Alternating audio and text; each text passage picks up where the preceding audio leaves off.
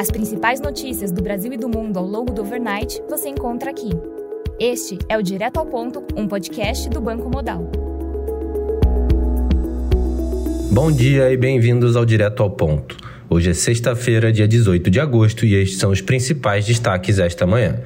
No Brasil, no cenário fiscal, segundo a Folha, o governo deve permitir que os ministérios fixem limites para aceitar precatórios como moeda de pagamento em transações com a União.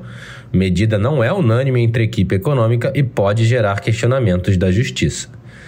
Segundo o Estadão, Jorge Messias, ministro da Advocacia Geral da União, e Fernando Haddad pretendem divulgar em até 15 dias uma nova resolução que permite o uso de precatórios no pagamento de outorgas e de débitos inscritos na dívida ativa e na compra de imóveis da União. Segundo o valor, o governo trabalha com várias versões do orçamento em função da não aprovação do novo arcabouço fiscal.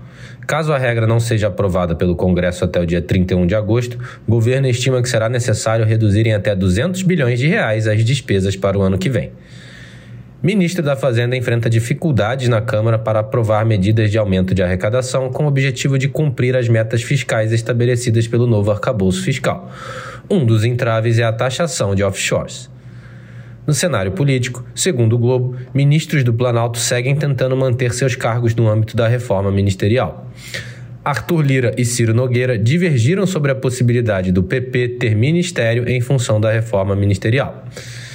No cenário internacional, na zona do euro, o CPI de julho teve alta de 5,3% na comparação anual, em linha com o esperado e levemente abaixo do anterior 5,5%.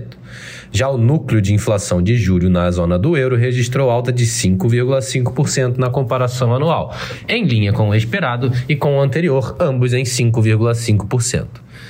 No Reino Unido, as vendas no varejo de julho recuaram 1,2% na comparação mensal, abaixo do esperado menos 0,5% e do anterior 0,6%.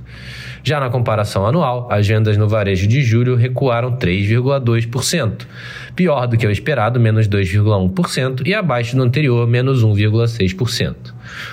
No Japão, o CPI de julho teve alta de 3,3% na comparação anual, em linha com o esperado e com o anterior, ambos em 3,3%. Já o núcleo de inflação de julho registrou alta de 4,3%, em linha com o esperado e levemente acima do anterior, 4,2%. Na China, a empresa Evergrande entrou com pedido de proteção contra a falência nos Estados Unidos. Jornais repercutem que o Banco Central da China deve reduzir a taxa de juros na semana que vem. Nos mercados, o dólar index recua 0,05%, o S&P futuro cai 0,5%, enquanto o DAX futuro recua 1%.